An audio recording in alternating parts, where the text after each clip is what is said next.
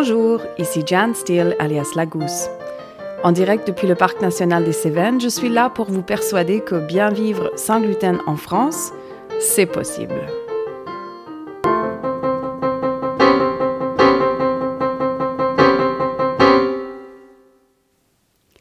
Gérante d'une cuisine pédagogique et d'une chambre d'hôte 100% sans gluten dans le Parc national des Cévennes, je suis aussi malade cœliaque depuis toute ma vie et maman de deux enfants qui eux aussi mangent sans gluten.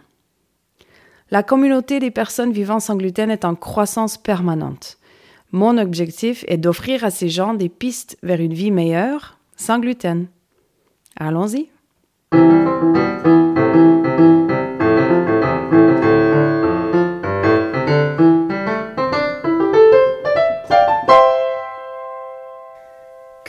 Pour le petit déjeuner lorsque l'on mange sans gluten Gérante d'une chambre d'hôte et une cuisine pédagogique 100% sans gluten dans les Cévennes, je suis toujours ravie lorsque mes clients expriment leur plaisir de manger un petit déjeuner ou un brunch copieux qui est aussi conforme à leur alimentation sans gluten, paléo ou AIP. Il est vrai que lorsque l'on est diagnostiqué intolérant au gluten, l'un des repas les plus compliqué à reconcevoir de prime abord, c'est le petit déjeuner. Pourquoi? Ben, Parce que les habitudes modernes occidentales nous ont amenés à nous reposer sur la facilité. Nos plannings nous poussant à prioriser au-dessus de tout notre productivité, personne n'a de temps le matin. Du coup, nous nous reposons sur ce qui est facile et rapide, des céréales. Dans le contexte du monde moderne, le petit déjeuner occidental consiste surtout en des produits céréaliers tels qu'une baguette, des tartines, un croissant, un pain au chocolat ou aux amandes, des muffins, des céréales ou du gruau ou du muesli. Bon. Ceci dit, mais rien ne nous y oblige. Tout le monde pourrait, bien sûr, manger autre chose que du pain tous les matins. Ce serait même recommandable si la valeur nutritionnelle de vos repas vous importe. Et en réalité, les options sont sans fin. Nous pouvons prendre des fruits, des yaourts, avec ou sans laitage, des légumes de toutes sortes, des viandes de toutes sortes, des soupes, des salades. Bref, le petit déjeuner n'est pas foncièrement différent de notre repas. Il s'agit tout simplement d'une première opportunité de fournir des nutriments à notre corps. Après, il y en a qui aiment un petit déjeuner qui tourne autour des produits céréaliers. Et ça peut se comprendre aussi. De manière générale, les produits céréaliers sont rapides. Et pendant notre semaine de travail, nous n'avons pas beaucoup de temps le matin. Aussi, lorsque nous avons du temps, le week-end ou lors des vacances par exemple, les produits céréaliers nous font plaisir. Souvent, ils sont, ou bien ils s'accompagnent, de produits bien sucrés, tels que du miel, des confitures, du sirop d'érable, des coulis de fruits, etc. Dans tous les cas, il est parfaitement compréhensible qu'une personne nouvellement diagnostiquée intolérante au gluten se laisse un peu aller au catastrophisme en imaginant devoir faire le deuil de son ancien petit déjeuner classique. Et, à vrai dire, même dans une ville moyenne moderne en France, comme Montpellier par exemple, en 2023, il est encore assez difficile de trouver un petit déjeuner conforme à une alimentation sans gluten en dehors de la maison. Dans un café, un restaurant ou sur le pouce, il en pleut des cafés avec viennoiserie, mais pas sans gluten. Toutefois, j'ai une bonne nouvelle pour vous. Pour ceux qui aiment un petit déjeuner céréalier, sachez que tout ce qui existe avec gluten est aussi possible sans gluten. Je répète, tout est possible en version sans gluten. Baguette, tartine, croissant, viennoiserie, muffin, céréales, gruau, muesli, tout est possible. Seulement, une version sans gluten nécessitera un investissement, soit au niveau financier, si vous comptez simplement acheter ces produits sans gluten de remplacement, et dans ce cas, à moins d'avoir identifié autour de vous une prestataire 100% sans gluten qui peut vous fournir des produits de qualité, je vous préviens que vous risquez d'être déçu.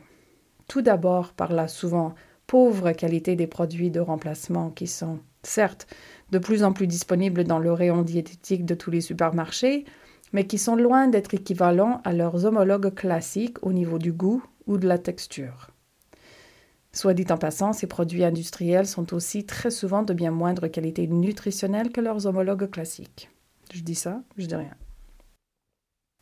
Sinon, pour celles et ceux qui préféreraient que leur alimentation sans gluten ne les ruine pas, un investissement tout autre peut se faire à court terme, au niveau de son temps et d'un peu de son énergie, pour apprendre à cuisiner sans gluten. Et là, bonne nouvelle, je le rappelle, tout est possible sans gluten. Seulement, il faut se remonter les manches et apprendre à faire vous-même. Les avantages de cette approche sont nombreux. Vous gardez le contrôle sur la qualité du produit que vous préparez au niveau du goût et de la texture. Vous gardez le contrôle sur la valeur nutritionnelle du produit que vous préparez par le biais des ingrédients que vous choisissez. Et vous avez aussi la main sur le coût du produit que vous souhaitez préparer. Sachez qu'il existe de nombreuses astuces aussi pour garder la cuisine sans gluten parfaitement accessible en prix. Si vous souhaitez apprendre à cuisiner sans gluten, prenez donc contact. Ma cuisine pédagogique 100% sans gluten existe pour vous permettre d'améliorer votre quotidien.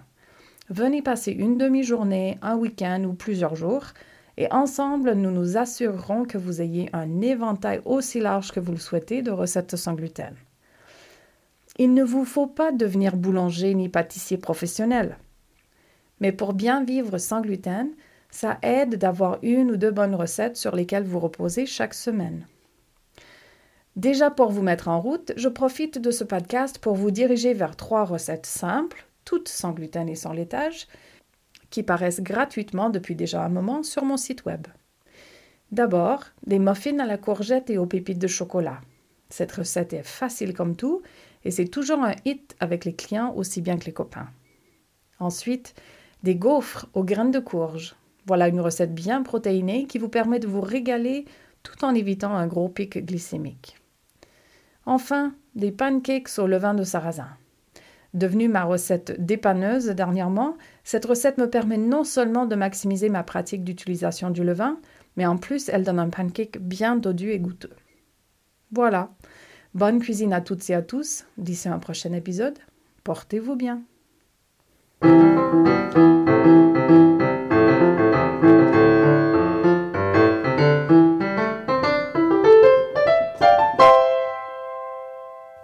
Êtes nouvellement diagnostiqué, et que vous souhaitiez approfondir tous ces concepts avec moi, sachez qu'un séjour intitulé Sans gluten intelligemment est programmé tous les mois de l'année scolaire à la Gousse. Grandement accessible de par les gares de train de Montpellier et de Nîmes, ce séjour est à la fois une pause salutaire et un investissement pour soi-même. Je garde exprès le tarif de ces séjours au plus bas afin de permettre à un plus grand nombre de personnes d'y accéder. Surtout au début, un tel séjour offre une aide ciblée, un long week-end dans les Cévennes pour vous permettre de manger sans gluten en toute sécurité, poser toutes vos questions en temps réel à une expérimentée et pratiquer des recettes qui vous serviront dorénavant dans votre quotidien. Tous les détails sont disponibles sur le site web de la Gousse.